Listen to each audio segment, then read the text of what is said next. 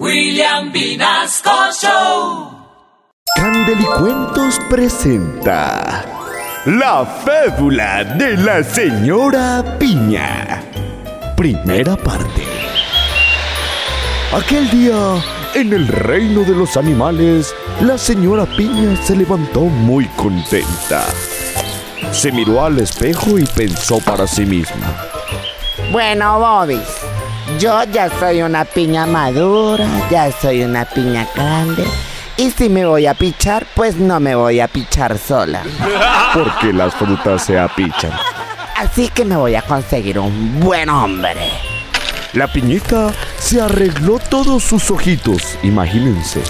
Demoró como seis horas. Si una mujer se demora dos horas con dos ojitos. Se peinó su mechón verde bien bonito y salió por el reino de los animales en búsqueda de su gran amor. Iba la piña toda bonita y toda coquetona. Cuando en esas ve a una de sus pretendientes frutas que estaba recostada en un árbol. La miró y le dijo: Uy, qué rico sería, bebé, vea todos esos ojitos, uy, mami, está como para besarle ese mechón, mami.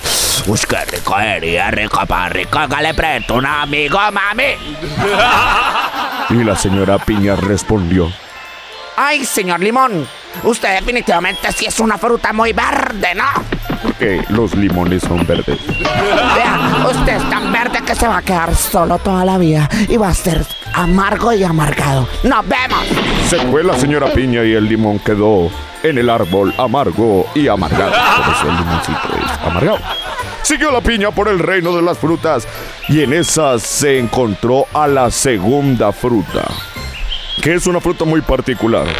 Se acercó lentamente por la espalda de la señora Piña, la tomó de sus sombritos piñosos y empezó a zarandearla. Hola, señora Piña. Uy, señora Piña, ¿usted cómo está de bonita? ¿Cómo está de hermosa? Ay, señora Piña, debería cuadrarse conmigo. Hágale, señora Piña. Vea que yo le llamo todos los días, yo le escribo mensajes por WhatsApp todo el tiempo. Venga, señora Piña, yo le compro flores, yo le invito a salir todos los días. Hágale, señora Piña, cuadrarse conmigo. Sí, Piña, Piña, hágale, Piña. Con ustedes, el mamoncillo.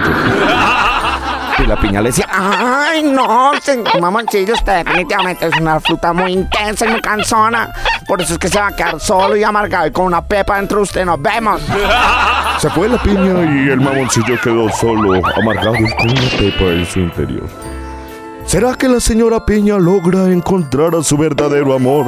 Eso lo sabremos en el próximo episodio de... La fábula de la señora Piña.